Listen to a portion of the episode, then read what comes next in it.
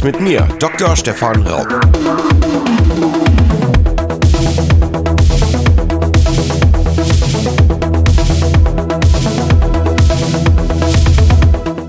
Hallo, willkommen bei einer neuen Ausgabe von Mundraub. Heute wieder mit einem Thema aus dem Bereich Forschung und auch hier wieder, wie könnte es anders sein, über das neuartige SARS-CoV-2.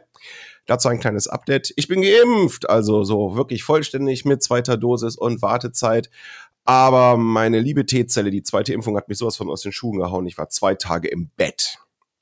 Okay, egal. Deswegen heute bei mir auf Distanz begrüße ich Professor Dr. Alexander Diltay und Dr. Thorsten Howard. Hallo. Hey Stefan. Hallo. Hi. Hallo.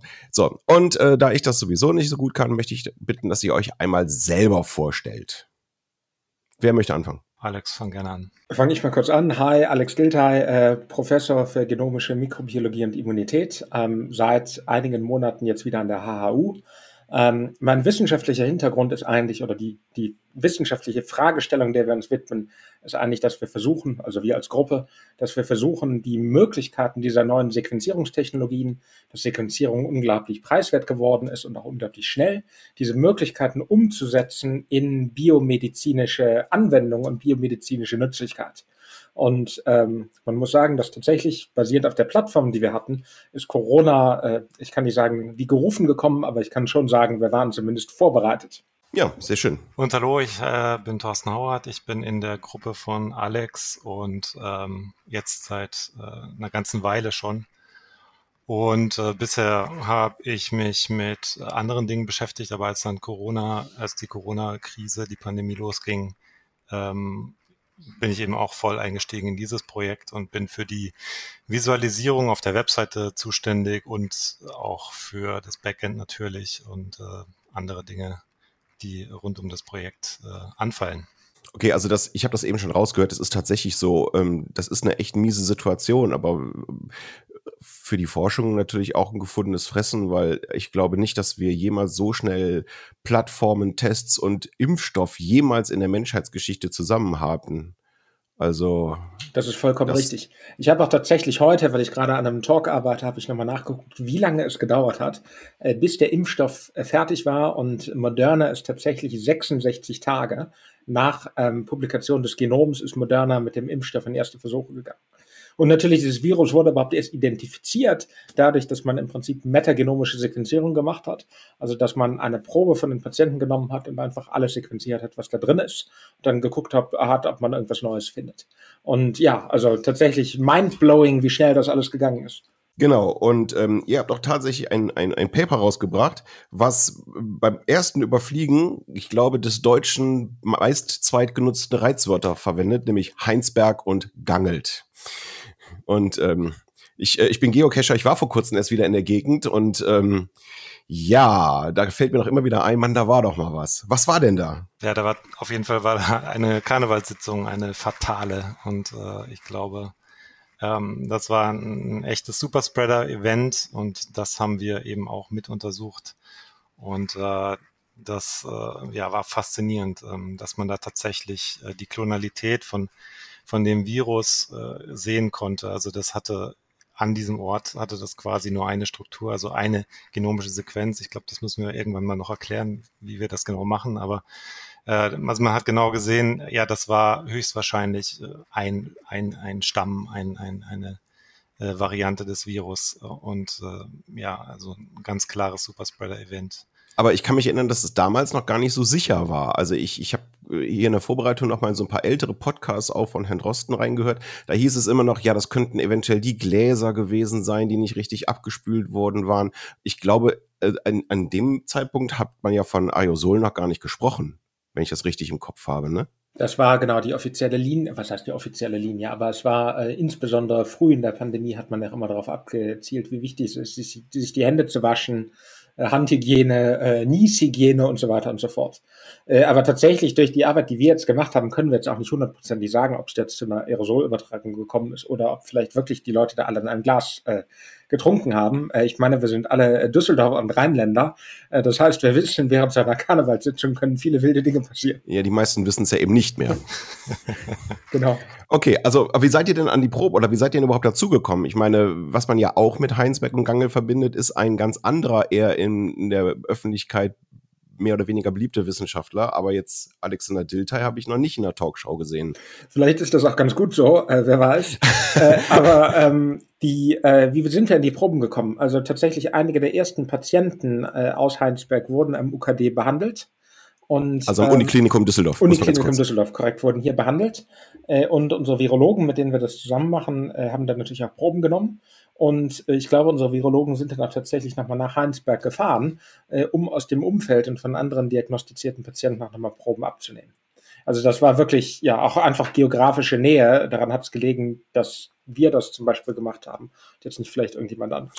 Okay. Initial. Okay, das heißt also, ihr habt nicht fertige Daten von dieser großen im Fernsehen veröffentlichten Aktion, sondern ihr habt wirklich medizinisches Bio, also Patientenmaterial bekommen und das mit euren eigenen wie auch immer, können wir gleich dann genau besprechen, Geräten analysiert. Und haben wir gerade eben schon gesagt, ich fasse das nur nochmal zusammen, habt rausgefunden, in dem speziellen Fall in Gangelt war das ein einziger Stamm, eine Sorte Virus. Das heißt, das war ein einziges Infektionsereignis. Also es war nicht in dem, es war nicht klassisch nur ein Infektionsereignis in dem Sinne, als dass es nicht noch weitere Infektionsketten in Gangelt gegeben hat, hätte. Also natürlich die Leute, die auf der Karnevalssitzung waren, haben dann zum Beispiel auch Leute in ihrem Haushalt angesteckt. angesteckt. Äh, und so hat es sich dann halt verbreitet. Aber der, der, der, das Virus war extrem klonal wollen wir sicherlich auch gleich nochmal darüber reden, was das bedeutet. Mhm. Okay, und die andere Erkenntnis dagegen waren dann 45 Proben aus Düsseldorf. Wie kam es zu denen? Die waren einfach auch da in der Behandlung. Das waren nicht alles äh, Patienten, sondern das waren teilweise auch Diagnostikproben. Also wir hatten ja auch das Glück, dass again sozusagen äh, die Zusammenarbeit mit unseren Virologen, ohne die äh, wenig laufen würde, sozusagen, die hatten auch sehr schnell die diagnostische, ähm, den diagnostischen Test aufgebaut. Und dadurch hatten wir einfach ein, also einfach nur um zu sagen, ob jemand jetzt wirklich Corona hat oder nicht. Und äh, aus diesen Proben, die für die Diagnostik genutzt werden, kann man auch die Genome raussequenzieren der Viren. Äh, und so, hatten wir halt einfach einen Inflow von, von Proben, die wir nutzen und charakterisieren konnten. Cool. So, und dann, dann werden wir mal technisch. Das erste, was ich mir, ja genau, das erste, was ich rausgeschrieben habe, ähm, also PCR kennt jetzt ja mittlerweile jeder. Und deswegen habe ich auch gedacht, da wäre es. Ich lese hier aber gerade Oxford Nanopore Platform. Ja, das ist richtig. Also PCR äh, steht auch bei uns ganz am Anfang. Also wir müssen auch ähm, das Virusmaterial äh, amplifizieren, vervielfältigen. Sonst kann man das eben nicht sequenzieren. Ähm, also kann man schon, aber ähm, ja. Äh, und das, was man eben tut, ist eben eine PCR und man hat bestimmte Primer und damit kann man dieses Virus spezifisch anreichern, also wirklich äh, Stück für Stück, wie man sich das vorstellen würde, also wirklich ähm, 500 äh, Basenpaare, dann die nächsten 500 Basenpaare und so ein bisschen überlappen, damit man noch genügend, also dass man dann ja nicht äh, irgendwelche Lücken hat. Und äh, wenn man dieses Amplicon, das sogenannte, dann hat, dann kann man das in den Sequenzierer stecken und das ist eben die Oxford Nanopore Plattform und äh, sequenzieren, ganz genau. Und ähm, das ist eine hochspannende Technik. Äh, ja, weiß ich nicht, ob, ob wir da wahnsinnig tief einsteigen müssen, aber es ist wahnsinnig faszinierend, ja. Okay, aber vielleicht dann auch für mich. Ähm, ich komme ja aus dem Bereich von, von PacBio SQL. Ach. Um, ähm, das ist das, was ich kenne. Und jetzt würde mich mal de der Unterschied interessieren. Deswegen fasse ich ganz kurz mal mit meinen Worten zusammen. Bei dem PacBio habe ich ähm, eine Zelle mit ganz, ganz vielen kleinen Vertiefungen. Da ist ein hm, Protein verankert, was nichts weiter macht, als die ganze Zeit die ihm angebotene DNA-Probe immer wieder neu zu schreiben, allerdings mit leuchtenden Bausteinen und dann kann ich die mit einem Laser anstrahlen und dann habe ich im Prinzip einen 30, 40 Terabyte großen Videofilm, der bunte Flackermuster zeigt und der Rechner kann daraus dann erkennen, was für eine Abfolge das ist. Fand ich immer extrem geil, super anfällig, funktioniert der Hälfte der Zeit nicht. Also das ist wirklich ein cooles Verfahren, aber ich finde es extrem instabil. So, und was ist jetzt dagegen Nanopore? Also bei Nanopore ist das äh, noch instabiler. oh nein.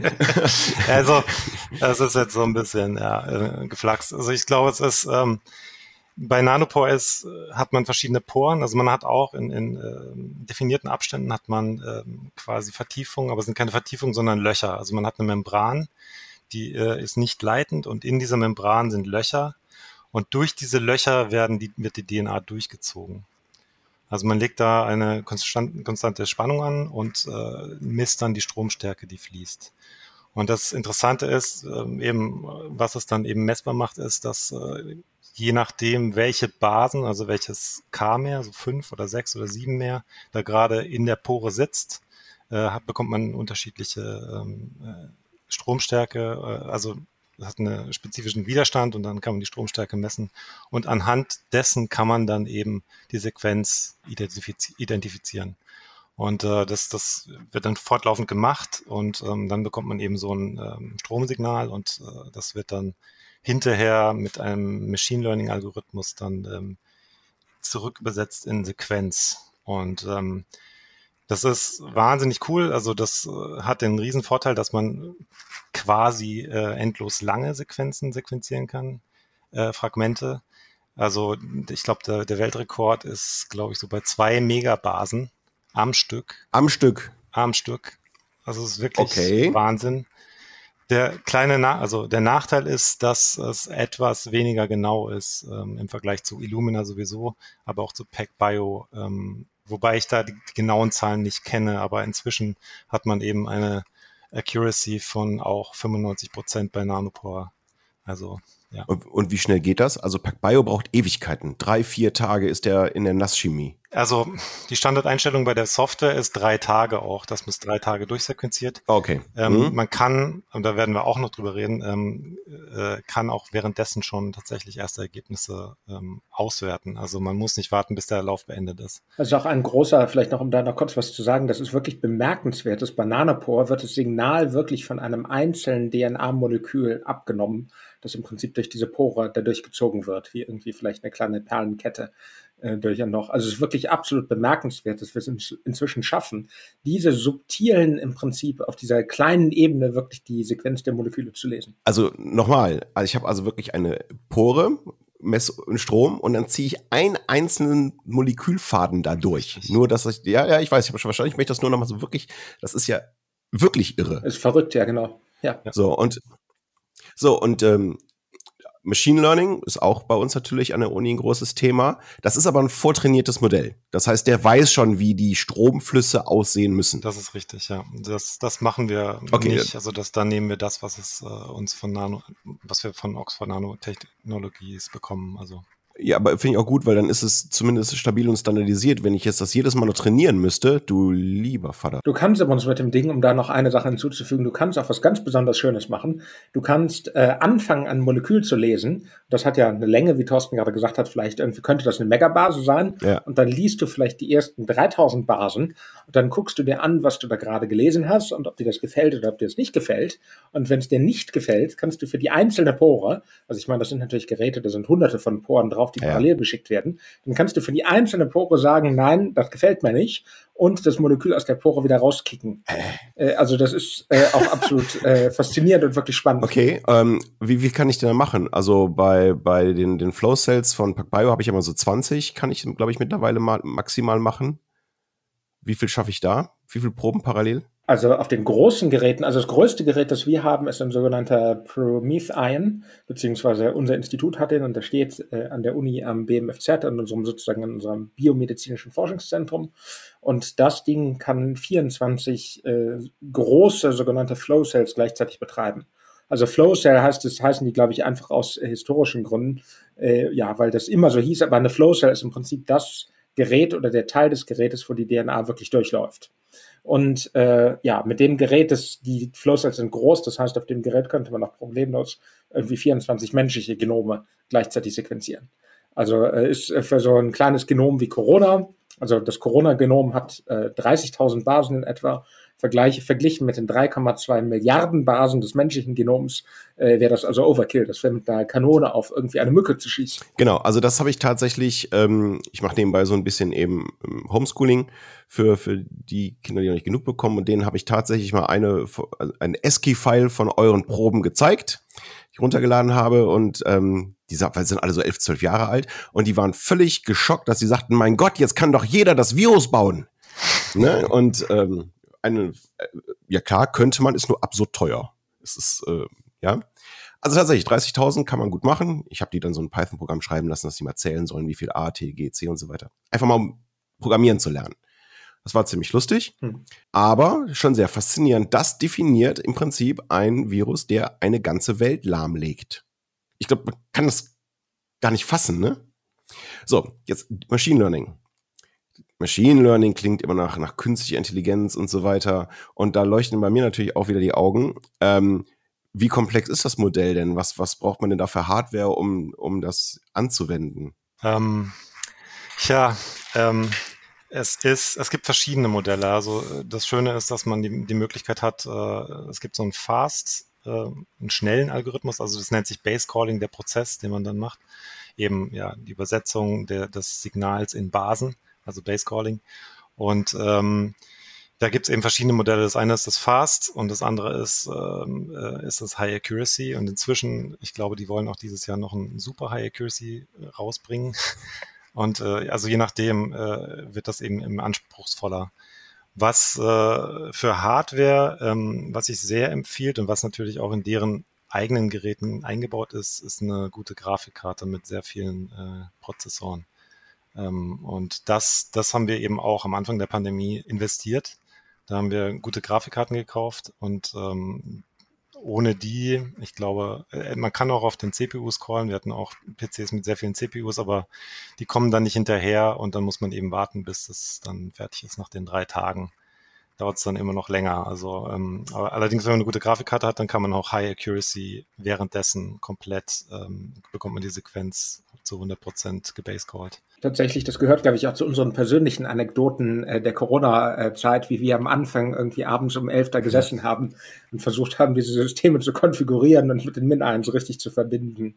Ja. Den Institutsleiter noch überredet, dass er, dass wir wirklich Grafikkarten brauchen und dann, ja. Äh, das stimmt tatsächlich. Ähm, das war am Anfang ähm, wirklich schwer zu vermitteln. Also ich, ich mache Rechnen auf Grafikkarten seit ungefähr 2000 und da gab es noch gar keine Frameworks. Da haben wir wirklich noch Shader-Sprache verwendet, um Matrix-Operationen zu machen.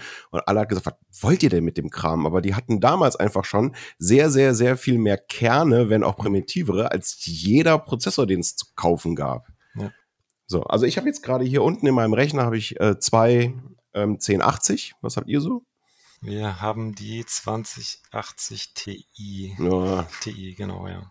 Und ich sage das so salopp, äh, den Institutsleiter überreden, aber ich glaube inzwischen wissen die meisten, dass man Grafikkarten auch ähm, eben gerade in der KI nutzt und äh, das hat sich so ein bisschen etabliert.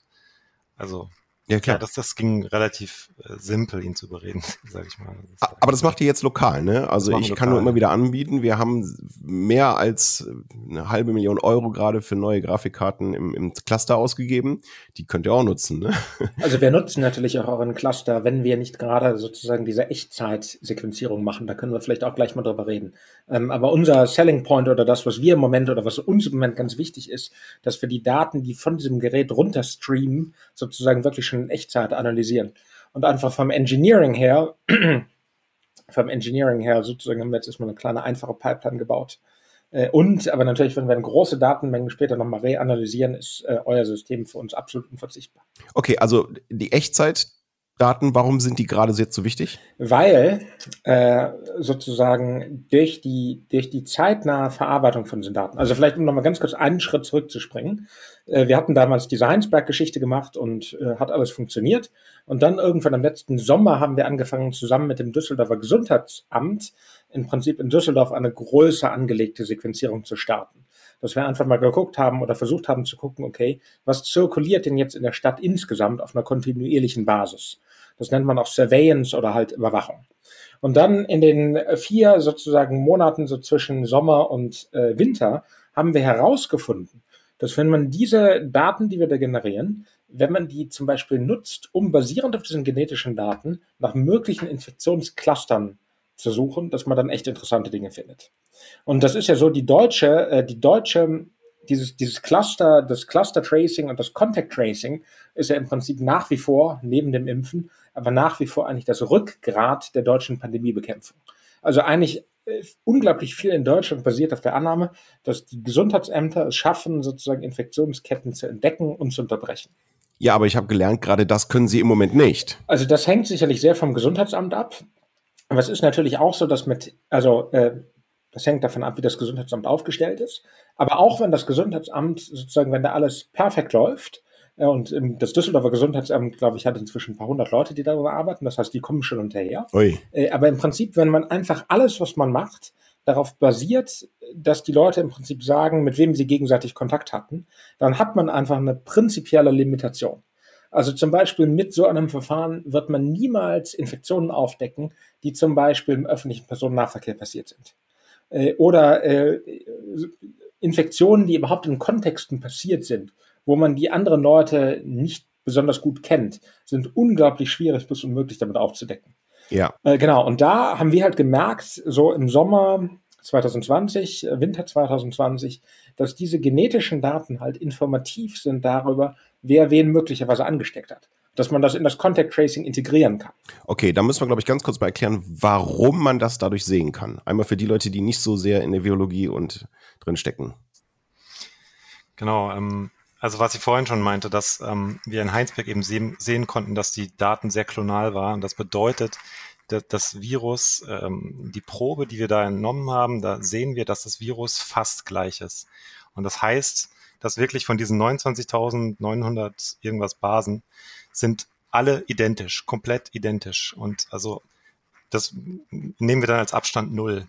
Und wenn wir äh, eine, einen Snip entdecken, der in dem einen drin ist, in dem einen Isolat drin ist, in dem anderen nicht, dann ist das ein Abstand von eins für uns. Und mit anhand dieser Abstände definieren wir eben die Cluster. Und also sobald wir zwei Isolate haben und die haben einen Abstand von zehn, dann ist das tatsächlich schon so weit auseinander, also evolutionär so weit auseinander, das sind mehrere Wochen bis Monate dazwischen, dass sie eigentlich nicht keine Infektionskette das direkt äh, verursacht haben kann. Und ich glaube, das ist das Entscheidende, dass wir eben bei großen Abständen von zwei Isolaten können wir sagen, ja, das, das ist sicher oder mit was weiß ich, 99-prozentiger Wahrscheinlichkeit ist das keine direkte Übertragung. Wohingegen wir dann bei diesen Clustern, die, wo wir einen Abstand von 0 definiert oder 0 oder 1 äh, definiert haben, dann äh, sagen können, ja, da könnte es eine Infektionskette gegeben haben. Und, und da kann dann eben das Gesundheitsamt dann genau hingucken und fokussiert Contact Tracing nochmal nachfragen, wart ihr da vielleicht äh, im gleichen Supermarkt oder wart ihr im gleichen Fitnessstudio oder wie auch immer. Und ähm, das ist eben dieser, ähm, ja, dieser Vorteil, diese Fokussierung, die da möglich ist. Das heißt im Prinzip, ich brauche die Corona-Warn-App nicht, ich brauche keine Bewegungsprofile, wie sie in asiatischen Ländern gemacht werden, sondern ich kann durch den Vergleich der genetischen Ähnlichkeit des jeweiligen Erregers sagen, ob die sich gegenseitig angesteckt haben oder ob sie sich nur zufällig am gleichen Tag angesteckt haben, aber in verschiedenen Stadtteilen ich würde mich jetzt nicht aus dem Fenster lesen, lehnen und sagen, wir brauchen das alle, alles andere nicht, aber äh, es ist, äh, ja, es, also, es ist die, für uns ist das tatsächlich äh, eine sehr wichtige und gute Information.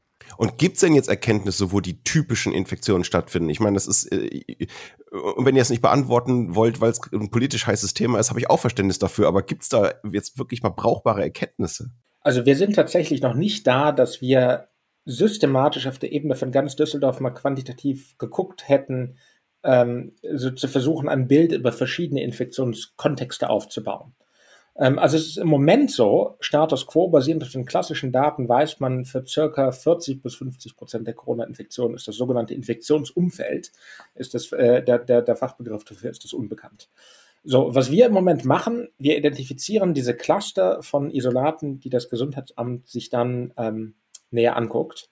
Wir haben es aber noch nicht, wir sind noch nicht ganz da, dass wir wirklich die, das klassische Contact Tracing und die genetischen Daten so umfassend miteinander kombinieren können, dass wir jetzt wirklich echt quantitative Aussagen darüber treffen können. Ähm, keine Ahnung, zehn Prozent der Leute stecken sich da an und zehn Prozent da. Was wir aber schon haben, ist, wir haben schon Infektionsketten durch die Genetik entdeckt, die basierend auf dem klassischen Contact Tracing jetzt nicht erkannt waren.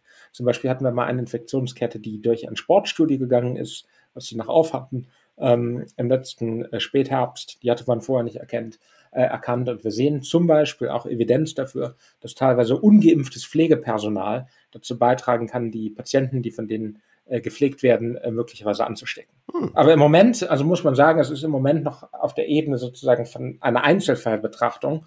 Wir arbeiten natürlich dran, diese Synthese zu ermöglichen. Das ist natürlich auch ein wichtiges Ziel von uns. Was braucht ihr mehr Rechenzeit?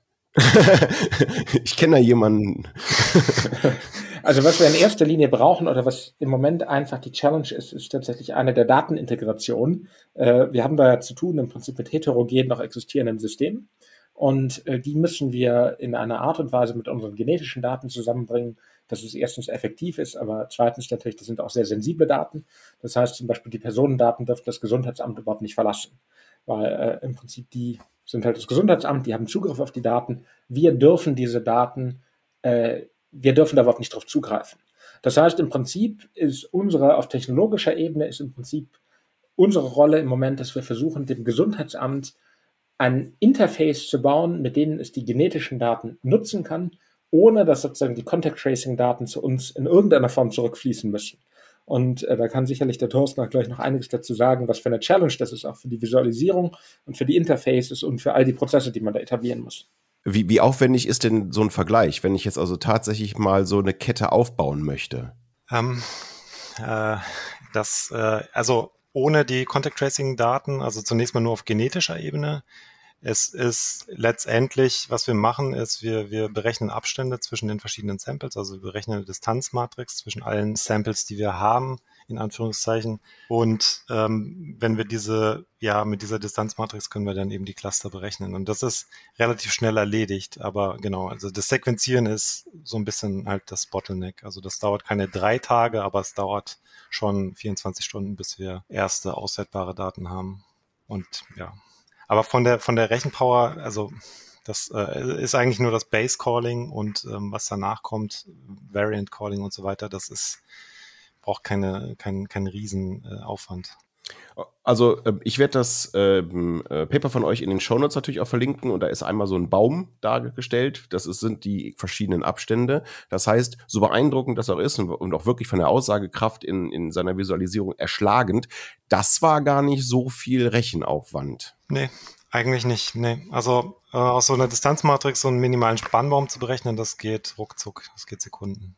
Also, ja je nachdem, wie groß der Wurm natürlich immer ist. Aber äh, ja, ich kenne jetzt die Komplexität von dem Algorithmus nicht, aber ähm, ja, die Distanzmatrix ist natürlich quadratisch und ähm, aber ja, also es kommt immer darauf an, wie viel Samples man hat und man merkt auch, äh, sobald wir zu den Hochzeiten, wo wir wirklich viele Infektionszahlen hatten hier in Düsseldorf, da, da wurde die Seite auch nicht mehr handhabbar. Da waren einfach zu viele Datenpunkte und dann hat auch das Berechnen sehr lange gedauert. Und ja. Ja, okay, aber trotzdem wertvolle Informationen. Trotzdem dann die Frage, wenn das alles so einfach ist, also die, ähm, ihr habt eure eigenen Grafikkarten, die Distanzmatrix scheint jetzt auch nicht so der Aufwand zu sein. Und wofür braucht ihr dann unseren schönen Cluster? Vielleicht kann ich ganz kurz nochmal zurückspringen, weil da das hatten wir angefangen zu diskutieren, weswegen die Geschwindigkeit wichtig ist. Ja, genau. Und äh, sozusagen die Geschwindigkeit gibt uns in erster Linie eine Sache. Die Geschwindigkeit gibt uns und dem Gesundheitsamt zumindest die Möglichkeit, wenn man beispielsweise ein Superspreading-Event identifiziert oder wenn man beispielsweise einen Infektionsherd identifiziert. Es kann ja zum Beispiel sein, hypothetisch, dass es irgendeine, irgendein Geschäft oder möglicherweise irgendeine andere Lokalität gibt, wo beispielsweise systematisch Hygieneregeln nicht eingehalten werden. Jetzt hypothetisch. Also wir haben sowas noch nicht gesehen, aber hypothetisch könnte das sein. Und durch diese Geschwindigkeit, die wir da haben, haben wir eigentlich die Möglichkeit, dass das Gesundheitsamt dann möglicherweise eine Intervention machen könnte. Also es gibt dann tatsächlich irgendwie die, die Möglichkeit, dass die dann da hingehen und versuchen wirklich noch, während das möglicherweise das Geschehen noch läuft, versuchen herauszufinden, was da los ist. Und deswegen ist die Geschwindigkeit so wichtig. Und das ist auch einzigartig für das, was wir machen, das muss man sagen. Also es gibt ja eine nationale Genom Surveillance, ähm, äh, die äh, sogenannte, durch die sogenannte Corona Surveillance Verordnung. Und da muss man die Daten innerhalb von 14 Tagen beim Robert Koch Institut abliefern. Bei uns ist das so, wir haben in der Regel äh, also wir schaffen nicht immer die 48 Stunden nach dem Positivtest, äh, aber für einen signifikanten Anteil von Proben, also außer es ist jetzt gerade irgendwie Feiertag oder sonst irgendwas Merkwürdiges, äh, aber für einen signifikanten Anteil von Proben haben wir innerhalb von 72 Stunden wirklich das analysierte genetische Ergebnis. Äh, dann ist aber tatsächlich sehr wichtig, weil nach zwei Wochen ist der Spuk ja meistens schon vorbei. Exakt. Das heißt, ich telefoniere dann Genesenen hinterher. Super. Ja. Und also was auch noch ein äh, Merkmal ist von dem, was wir machen, diese nationale Surveillance versucht so fünf Prozent mhm. ähm, aller äh, Proben abzudecken, also die zu sequenzieren. Und was wir halt machen, wir versuchen, auch das schaffen wir nicht immer, aber das ist das Ziel, wir versuchen alle Proben aus Düsseldorf zu erwischen, in denen äh, ein Minimummaß an Virus drin ist, das die Sequenzierung noch ermöglicht. Man kann sich das einfach vorstellen, wenn man so eine Infektionskette hat. Das ist ja im Prinzip einfache paarweise Beziehungen. Und wenn man jetzt jede, nur jede zwanzigste Probe wirklich in die Sequenzierung einschließt, dann im Prinzip muss man schon enormes Glück haben, um wirklich die einzelnen Mitglieder einer Infektionskette wirklich undurchbrochen zu sehen. Und deswegen versuchen wir halt alles zu sequenzieren. Wow.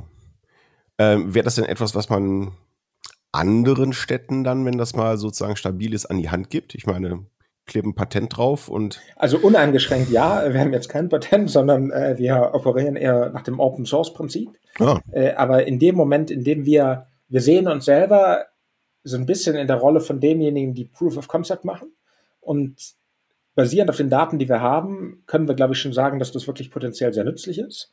Gerade eben, weil diese Infektionskettenverfolgung das Rückgrat der Pandemiebekämpfung in Deutschland ist. Ja. Und in dem Moment, in dem wirklich klar ist, dass das funktioniert, äh, ist es mit Sicherheit unser Ziel, alles zu tun, was wir können, um anderen Standorten und Städten äh, dabei zu unterstützen, sowas auch aufzusetzen. Dann reden wir mal äh, sozusagen tatsächlich über Geld. Also ich weiß, ich kann mittlerweile für 69 Euro bei irgendwelchen dubiosen Internetanbietern mein Genom analysieren lassen. Eine PCR kostet 70 Euro die Krankenkassen. Da frage ich mich auch, wo die Verhältnismäßigkeit ist. Und naja, Grafikkarten werden in Zeiten von Mining natürlich nicht verschenkt. Die sind richtig teuer. Aber was müsste denn jetzt ähm, wenn ich das von Grund auf einrichten möchte an einem weiteren Teststandort, was müsste ich denn dann quasi auf den Tisch legen? Ja, für die Geräteausstattung ist die eine Frage. Ähm, die andere Frage ist, was man an Prozessen und an Logistik aufsetzen muss, um überhaupt den Fluss dieser Proben äh, zu ermöglichen. Also wir hier in Düsseldorf haben die sehr für uns sehr angenehme Situation, dass wir erstens zwei große Labore haben, die einen Großteil überhaupt der Positivtests in Düsseldorf machen. Das heißt, mit diesen beiden Laboren arbeiten wir zusammen und wir bekommen von denen die Proben. Wenn wir jetzt hier irgendwie zehn Labore hätten, dann wäre die Logistik wäre viel, viel schwieriger. Äh, zweiter echter Vorteil ist, dass wir in Düsseldorf auch ein Gesundheitsamt haben, mit dem wir da extrem gut zusammenarbeiten und äh, wo die Leute, ähm, die das mit uns zusammen machen, auch wirklich ein sehr großes intrinsisches Interesse haben, das weiter voranzutreiben und die auch wirklich einen Hintergrund in der Epidemiologie haben. Wenn es jetzt so wäre, dass sozusagen da ein Gesundheitsamt wäre, äh, was vielleicht mit genetischer Epidemiologie noch überhaupt keine Erfahrung hat oder so, wären die Start-up-Kosten sicherlich auch höher. Okay. Und dann äh, natürlich äh, lokal, auf lokaler Ebene, beziehungsweise auf Ebene des Sequenzierzentrums braucht man dann halt die Hardware. Äh, die ist nicht so teuer. Also ein Min-1 bekommt man ab 1000 Euro. Äh, dann braucht man sozusagen eine Compute-Ausstattung. Äh, rechnen wir vielleicht nochmal irgendwie 10.000 Euro dazu und irgendwie so weitere Geräte im Labor. Äh, das ist jetzt auch etwas, zumindest außerhalb meiner Expertise, äh, Thermocycler und halt so Geräte, um PCRs zu machen.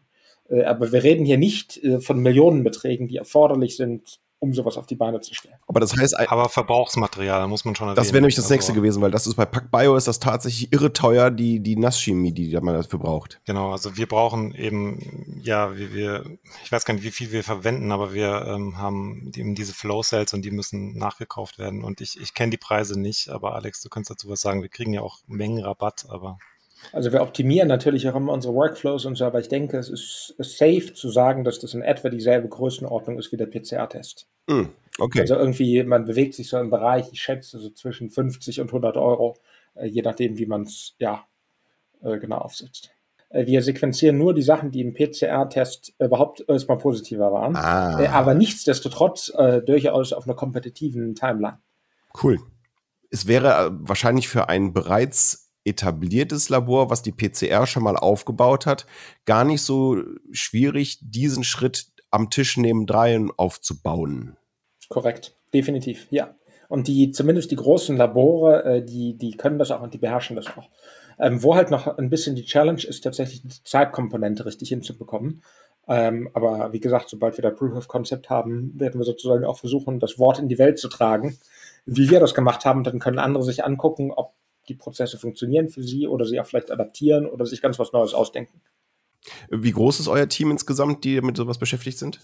Insgesamt würde ich schätzen, wenn wir die äh, einfach an der Uni, wenn wir die Leute, mit denen wir das zusammen äh, bei der Virologie das machen, wenn man die mit einrechnet. Und also es ist jetzt nicht in Vollzeitäquivalenten gerechnet, aber ich würde schon sagen, wahrscheinlich 15 Leute bei uns, äh, beim Gesundheitsamt auch nochmal fünf bis sechs und ähm, in den Laboren sicherlich auch nochmal irgendwie jeweils eine Person, die sich darum kümmert, dass die Logistik schwuppt. Wahnsinn. Also beeindruckend. Das ist richtig cool.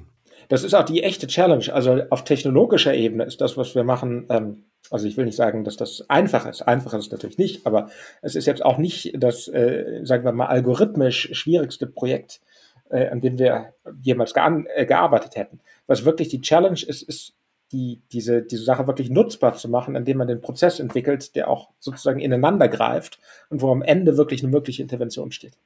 Und du kannst mit den Daten, kannst du auch wirklich viele äh, andere spannende Fragestellungen auch noch beantworten, wenn du die sowieso generierst. Also zum Beispiel die Daten, die wir generieren, geben uns auch sehr gute Informationen darüber, was jetzt die Frequenz von diesen berühmten Varianten ist. Also zum Beispiel B117, zum Beispiel die sogenannte südafrikanische Variante. Durch unser System haben wir, obwohl das eigentlich nicht der primäre Zweck ist, aber wir und natürlich auch das Gesundheitsamt haben eigentlich immer eine relativ gute Idee davon, was hier in Düsseldorf gerade wirklich zirkuliert. Und dann in dem Kontext auch, äh, das Gesundheitsamt macht ja ähm, Containment und Contact Tracing. Das heißt, in dem Moment, in dem es jetzt zum Beispiel möglicherweise einen Verdacht auf eine indische Variante gibt, versucht man dann halt die Kontaktpersonen dieser dieses möglichen indischen äh, Variantentypträgers äh, möglichst schnell zu quarantänisieren. Und mit der Technologie, die wir da jetzt gebaut haben, wir hatten jetzt schon mehrfach indische Varianten in Düsseldorf und indem wir uns die Abstände zwischen diesen viralen Genomen angucken, äh, worauf der Thorsten, was der Thorsten gerade erklärt hat, können wir zum Beispiel relativ äh, mit Sicherheit sagen, dass es da nicht irgendwie um sogenannte Community Transmission geht, äh, also darum, dass sozusagen sich die Leute in der Stadt anstecken, was schlecht wäre, äh, sondern die Daten sagen eigentlich eher, das sind unabhängige sogenannte Einträge des Virus, hier in die Stadt und äh, die Daten sind auch sehr konsistent damit, dass das, was das Gesundheitsamt da macht, zum gezielten Isolieren wirklich funktioniert. Also wirklich essentielle Information. Äh, kleiner Nachtrag noch der Vollständigkeit halber, die dürfen jetzt nicht mehr nach den Ländern benannt werden, die haben jetzt griechische Buchstaben mal, bekommen. Mal gucken, ob sich das durchsetzt. Wahrscheinlich. Ja, und zwar die, die Intention soll sein, äh, dass man äh, die Länder nicht davor abschreckt, neue Varianten zu melden, aus Angst, das Land würde durch die Verbindung mit der neuen Variante stigmatisiert. Ach, das wusste ich gar nicht. Ja. So, das ist ein guter Gedanke, aber ich hatte auch teilweise den Eindruck, dass genau der gegenteilige Effekt äh, im Spiel ist. Also, was also, yeah, englische Variante. Genau, so eine kalifornische Variante haben wir jetzt. Und also, hatte ich zeitweise diesen Eindruck, aber. Ja, morbider Spaß muss auch sein. Und ich glaube, äh, kleine Anekdote dazu, ich glaube, in England heißt tatsächlich die sogenannte britische Variante auch die Kent-Variante. Und wahrscheinlich in Kent heißt sie irgendwie die äh, Upper Downward Street Variante. Keine Ahnung. Ich mache jetzt ja eigentlich HPC. Was habt ihr denn mit uns zu tun, wenn das alles so einfach ist? Also rechentechnisch so einfach. Also ähm, für das, was wir machen, ist der HPC tatsächlich in vielerlei Hinsicht sehr wichtig. Äh, erstens haben wir natürlich auch ab und an den Fall, dass wir sozusagen jetzt nicht diese Live-Analyse durchführen wollen, sondern dass wir zum Beispiel für ein Paper nochmal ähm, alle Daten, die wir jemals gesammelt haben, analysieren. Also diese ganze Echtzeit-Pipeline zum Beispiel guckt sich jetzt immer nur die Samples der letzten vier Wochen an, die wir gesammelt haben und nicht alle, zum Beispiel einfach aus Gründen der, äh, der, der, der Rechenzeit. Und da ist es dann natürlich schon toll, dass wenn man es mal braucht, sozusagen haben wir natürlich auf Knopfdruck dann äh, die ganze Rechenpower vom Hilbert-System zur Verfügung, um dann eben äh, tatsächlich die komplette, komplette Distanzmatrix zu rechnen. Oder um mal eben, in Anführungszeichen mal eben, ähm, das ist etwas, äh, das hatten wir gerade schon angeschnitten, dass sich diese Machine Learning Modelle, dass die äh, auch im Laufe der Zeit sich verbessern.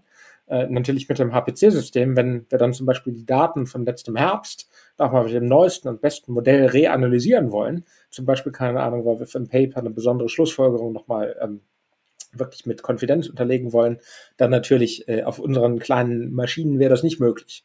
Äh, aber bei euch ist halt ein Batch-Job. Also äh, schon wichtig. Okay, das heißt, ihr habt quasi das elektrische Signal, die, die Rohdaten, das hebt ihr alles auf. Das erklärt, warum die Sync-Jobs auf unserem Festplattensystem in dem Ordner Diltai so Ewigkeiten brauchen. Kann das sein? Ich weiß nicht, wovon ihr sprecht.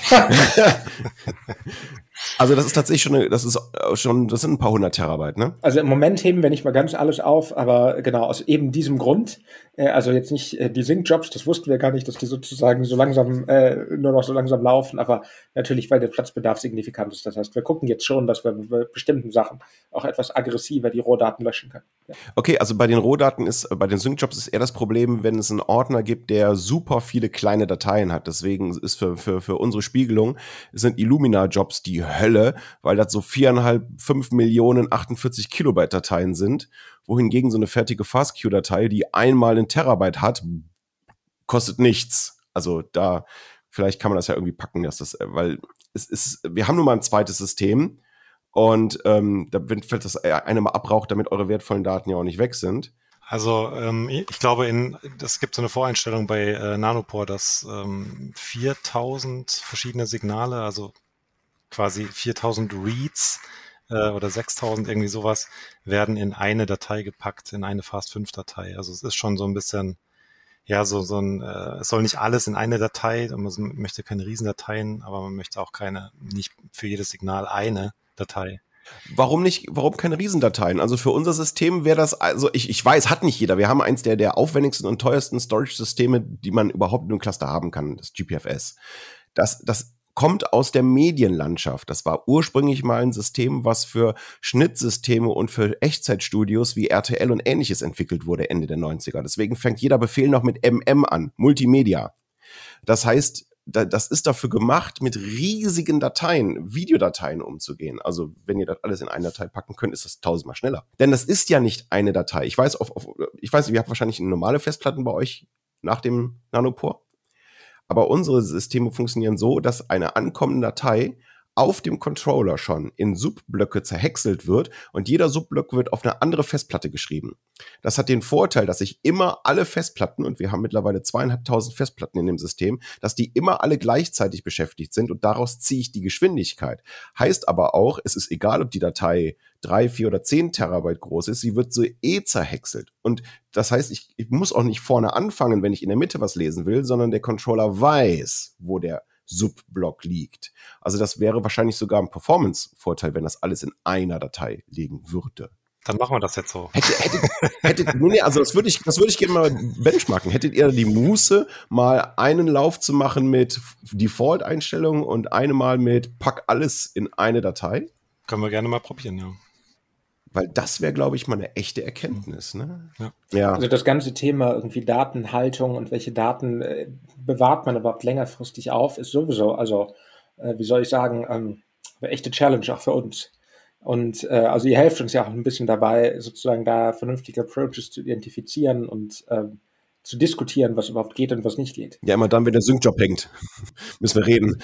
ja, genau. Und im Bereich der Genomik war es ja eigentlich lange so, dass es zum Beispiel für die Langzeitvorhaltung von Daten gab es so äh, öffentlich zugängliche Archive, äh, wie zum Beispiel von NCBI oder das European Nucleotide Archive. Ja. Die waren eigentlich und sind im Moment auch immer noch kostenlos. Äh, aber auch da ähm, regt sich schon seit längerer Zeit die Intention oder die Idee, dass man die Leute, die da Daten zur Verfügung stellen oder vielleicht auch die Leute, die Daten abrufen, an den Betriebskosten dieser Systeme mit beteiligt. Und ähm, das wird, wenn das wirklich so kommt, stellt uns das auch nochmal vor ganz, ganz neue Herausforderungen weil wir im Moment einfach für die echte Langzeitdatenspeicherung können wir diese Systeme ganz gut verwenden. Okay, also wir haben ja auch ein eigenes Langzeitsystem. Bisher muss ich allerdings sagen, ist die, die offizielle Richtlinie der, der Uni ist, wenn es ein öffentliches Repository gibt, bitte das verwenden, weil das auch irgendwie prominenter ist, das kennt jeder. Aber wir haben die Möglichkeit, dass wir unser eigenes System haben. Da kommt noch eine DOI-Nummer raus und dann kann man das auch auf dem Paper schreiben. Ja, genau. Haben wir uns auch letztens schon äh, mit, hatten wir letztens schon eine längere äh, Session, wo wir die Benefits und die, äh, ja, genau, die, die Vor- und die Nachteile von diesem System äh, länger gewogen haben. Also die, die Vorteile sind, es ist da und ist schon bezahlt. Ja, es müsste noch ein Interface geben, glaube ich, zum HPC. Das war noch so eine wichtige Sache. Genau, ja, da, da suchen wir gerade aber tatsächlich ähm, auch jemand, weil das ist bestimmt ein super spannendes Projekt, vielleicht eine Masterarbeit oder eine Projektarbeit. Nur so Bewerbungsgespräche waren bisher immer so ein bisschen schwierig, aber das wird ja jetzt mhm. ja besser. Also demnächst kann man sich auch sicher mal wieder an der Uni treffen. Okay, das heißt, ich, ich höre da so ein bisschen raus, ähm, mehr, mehr Speicherplatz schadet nie. Also im Sinne von Storage, nicht, nicht RAM in den einzelnen Nodes, sondern wirklich persistenter Plattenspeicher. Ja. Das ist auf jeden Fall ein Painpoint für uns. Oder vielleicht kein Painpoint, sondern ein wichtiger Punkt. Äh, dazu dann die Hintergrundinformation. Das System, so wie wir es jetzt haben, geht äh, Ende 2022 außer Dienst. Und zwar nicht, weil wir das wollen, sondern weil DDN sich von dieser Technologie trennt. Und dann gibt es keine Ersatzteile und keinen Support mehr. Das heißt, bis dahin werden wir ein Nachfolgesystem haben müssen. Und da schreibe ich gerade äh, an dem Großgeräteantrag, es wird zwar wieder GPFS werden, aber dann eben ein anderer Hersteller. Und im Moment planen wir drei Sites, die sich gegenseitig spiegeln. Und zwar drei deswegen, damit es immer einen Schiedsrichter gibt, falls zweimal sich, sich sehen. Und in der ersten Ausbaustufe an jedem Standort acht bis zehn Petabyte. Das ist ein Wort. Klingt gut. Na, wir haben jetzt, wir haben jetzt sieben und die sind voll. Oh. Also das geht schnell. Ich, ich habe das Gefühl, Speicher ist wie ein ideales Gas. Egal wie groß der Raum ist, ist er ist immer vollständig gefüllt. Also im Bereich der Genomik macht man ja schon länger Witze, äh, das ist irgendwann, also dass man irgendwann, wenn man genomische Daten speichern will, man sie entweder direkt wieder auf DNA schreibt ja. Äh, oder einfach äh, im Prinzip das, was man gerade irgendwie sequenziert hat, einfach wegfriert und bei Bedarf einfach nochmal sequenziert.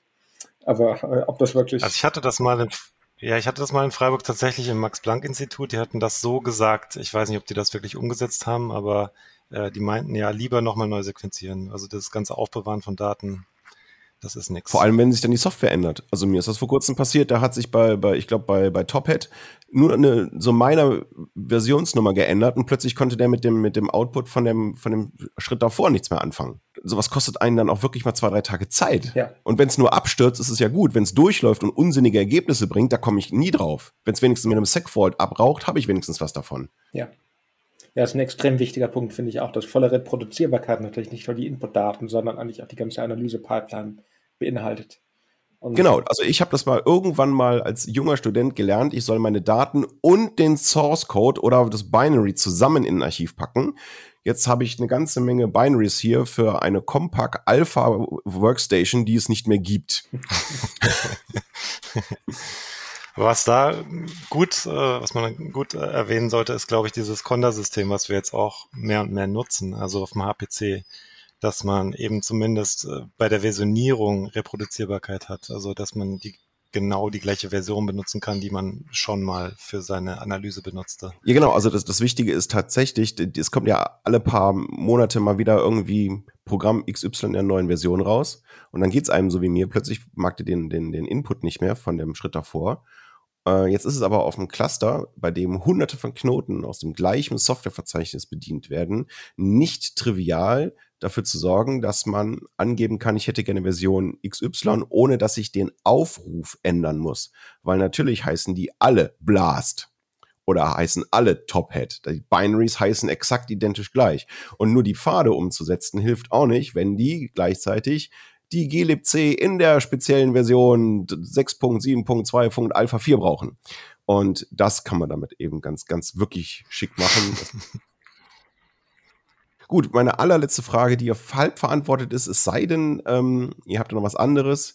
Gesetzt den Fall, ich kriege im nächsten Großgeräteantrag eine nahezu unbegrenzte Menge an Geld, die ich leider natürlich wirklich nicht in Gebäude oder mehr Personal stecken kann. So sind die Regeln der DFG einfach. Was wünscht ihr euch?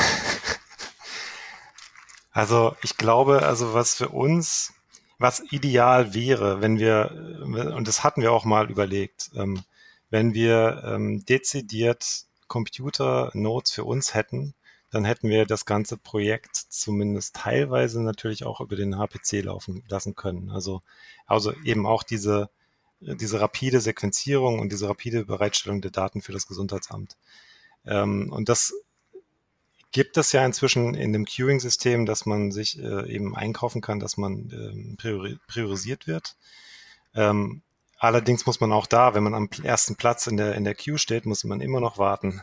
Ähm, und bei, in unserem, in diesem speziellen Fall wäre das wahrscheinlich auch noch zu langsam. Und deswegen, also wenn ihr unbegrenzt Geld hättet, dann äh, für jeden natürlich so ein paar dezidierte Rechner, das wäre schon nicht schlecht. Und natürlich sonst immer Speicherplatz, ja. Okay, also wir denken an einem System herum, was so ähnlich funktioniert wie vorgespawnte Threads in einigen älteren Webbrowsern. Das heißt, wir halten immer hm, hm, hm, Knoten frei, keine dedizierten, weil die würden, wenn die kaputt sind, sind sie weg. Das heißt, wir würden nicht dedizierte Knoten, sondern ein, eine Gruppe von Knoten frei halten und ähm, diese freie Gruppe von Knoten würde durch den Cluster diffundieren und wenn dann, wenn dann wieder welche nicht gebraucht werden, dann werden die zugemacht und wenn dann dieser Bereich zu klein wird, dann werden einige wieder leer laufen lassen, sodass die für den Notfall zur Verfügung stünden. Das können wir im Moment noch nicht machen, weil wir einfach zu wenig haben. Wir würden sehr viele Leute in ihrer Arbeit ausbremsen. Wenn wir mehr haben, kann man so eine Hysterese eben aufbauen, dass immer ein freier Block von n vielen Knoten vorgehalten wird. Zum Beispiel auch für interaktives Arbeiten. Das wäre also was mhm. für euch. Definitiv. Ich möchte auch noch hinzufügen, ich liebe RAM. es geht auch nichts darüber, über eine Maschine irgendwie, wo man einfach zwei Terra mal allozieren kann und irgendwie einen großen Assembly Graph bauen kann. Einfach weil es geht. ja, da haben wir ja gerade eine ganze Menge neue bekommen. Genau, ja. Also wir sind eigentlich gut versorgt, glaube ich, in Bezug auf RAM, aber. Okay, das heißt also tatsächlich mehr Knoten, die im Sinne von sofort zur Verfügung stehen. Ich meine, kann man ja auch begründen. Wäre cool natürlich, aber es ist äh, ja. Ja, ich kann mir vorstellen, dass das natürlich nicht im Sinne von einem HPC ist. Also das ist. Nee, nee, Moment, also doch schon. Und zwar einfach nur bei uns bisher nicht so. Aber da, wo zum Beispiel Klimadaten gerechnet werden, wo man ähm, Unwetterprognosen wissen muss, gibt es das. Zum Beispiel beim, beim DVD, die haben einen Cluster, der ist so eingestellt, dass der ab Stunde hm, hm, hm leer ist für die Unwetterprognose und danach kommen wieder die normalen Jobs. Und dann ist der zu einem festen Zeitpunkt ist der wieder leer, damit da die Unwetterprognosen laufen können. Das ist nur einfach, das hatten wir bisher einfach nicht als Anforderung. Ja, sehr interessant, ja. Also so an ein Projekt gebunden könnte man sich sowas mal überlegen, ja. Gut, ja. klingt sehr interessant. Dann hätten wir ja sogar einen Testfall für, für sowas. Was auch cool wäre, aber ich glaube, das hängt gar nicht an euch, äh, wenn wir, also wenn sozusagen, wenn man auf eigene lokale Maschinen, zum Beispiel den Storage, den ihr habt, irgendwie sehr performant einbinden könnte. Kann man. Ich, ich glaube, ich, in unserem Gebäude, ich weiß nicht, ob zum Beispiel in unserem Gebäude die Geschwindigkeit der Leitungen, die zu euch gehen, da wirklich mithält. Okay, also ich habe hier zu Hause auf meinem Rechner, der hier unterm Tisch steht, habe ich keine Daten der Uni drauf, falls der geklaut wird, sondern die sind alle vom GPFS oder von der NetApp hier nach Hause gemountet. Und wenn jetzt hier eingebrochen wird und einer den Rechner klaut, dann bin ich traurig um meinen Gaming-Rechner, aber es sind keine Daten der Uni verloren gegangen. Das gleiche mit meinem Notebook. Da ist nichts Wichtiges drauf, außer einem funktionierenden Betriebssystem und Clients. Ja. Es ist nicht, vielleicht nicht ganz ausgeschlossen, dass dein Internetzugang zu Hause ist vielleicht möglicherweise besser ist als in manchen Gebäuden der Uni. Oh also das, keine Ahnung. Sag mal eine Gebäudenummer, ich, ich rede mal mit der Netzabteilung. Nee, wo sitzt ihr denn? Wo, wo wäre das denn? Äh, gegenüber von der Matnat. Äh, sorry, nicht gegenüber, gegenüber von der Philfak, meine ich. Ah, Gebäude 22? Die Area, ja. Ah, ja, okay. Ja gut, aber dann ist das auch eine Anforderung. Dann kann man damit ja umgehen. Und es ist halt dann auch UKD teilweise und teilweise HAO, ja. das ist immer so ein bisschen. Ne? Okay, aber mit dem UKD-Netz, da kann ich wirklich, also da werden immer wieder intensive Gespräche geführt, da seid ihr ja nicht die Einzigen. Ähm, aber die haben natürlich nach dem Schock von dem Angriff vom letzten Jahr auch so ein kleines Sicherheitsbedürfnis, ja. was ich vollkommen nachvollziehen kann. Äh, jetzt ist ja das irische Gesundheitssystem auch angegriffen worden. Also da, ähm, das ist unwitzig, Kliniken anzugreifen. Ehrlich. Ähm, ganz, ganz mieser Stil. Ja. Und deswegen kann ich die da verstehen, dass die damit zurückhaltend sind, einfach alle Ports auf 10, 20 Gigabit zu öffnen. Natürlich, ja. Ja. Ja, super. Habt ihr sonst noch irgendwas, was ihr unbedingt loswerden wollt? Nee, super. Sind wir bei fast wieder übliche Zeit. Vielen Dank. Vielleicht habe ich noch eine äh, Sache. Ja. Äh, also ich muss sagen, also ich war jetzt auch schon und der Thorsten sicherlich auch, ein, auch an einigen anderen Unis und äh, all in all, also bin ich wirklich happy mit dem System, mit dem HPC-System, das wir haben. Also einerseits von der Hardware her, aber andererseits auch, ne, wenn man irgendwas hat, und seid ihr auch extrem hilfsbereit. Und äh, ja, ich glaube, ihr nehmt euch die Wünsche von den Leuten, mit denen ihr zusammenarbeitet, wirklich zu Herzen. Und das ist auch nicht überall der Fall. Ja, danke, hören wir gerne. Ja, stimme ich zu. Wunderbar. Absolut, ja. Okay, das heißt also, im Moment halten wir einfach mal den Service aufrecht und gucken, dass wir unsere Großgeräteanträge irgendwie durchbekommen, damit wir auch rollend erneuern können. Daumen sind gedrückt. Ja, wunderbar.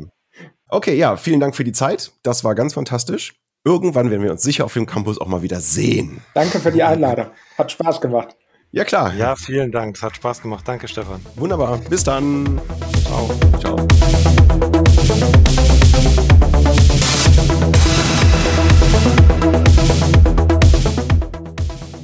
Jesus.